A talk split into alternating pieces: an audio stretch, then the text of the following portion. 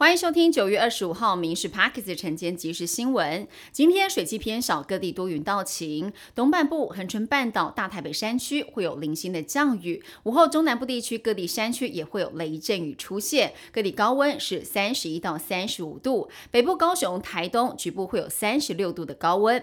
杭州亚运，台湾队柔道男神杨永伟一路过关斩将，勇夺了本届第一金，也集满了队史百金。跆拳道品式男女个人赛，马宇中是杜银，陈欣雅是得铜，加上李志凯率领体操男团惊喜天童，单日四面成色不同的奖牌开张，本届有好的开始。明阳工厂爆炸造成了百人伤亡，公司跟母公司民安集团召开了重讯记者会，强调公司有足额的保险，金额是十五亿元，会成立信托基金作为赔偿经费。为了刺激电动机车的增长，经济部明年将启动南部四个工业区碳权收购计划，太旧机车一台最多可补助四千块钱。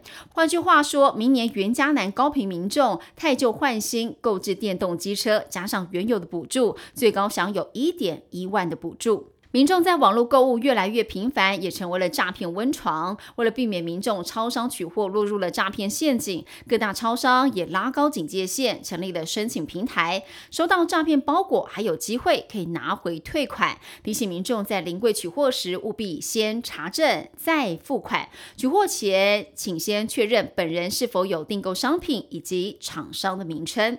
阳明交通大学将成立中医学系，之前以外加名额方式获得了教育部同意，打破中医系每年三百六十五名招生总额的限制，引起许多基层中医师的反弹。有大批年轻医师组成了维护中医总量管制联盟，要求退回审议。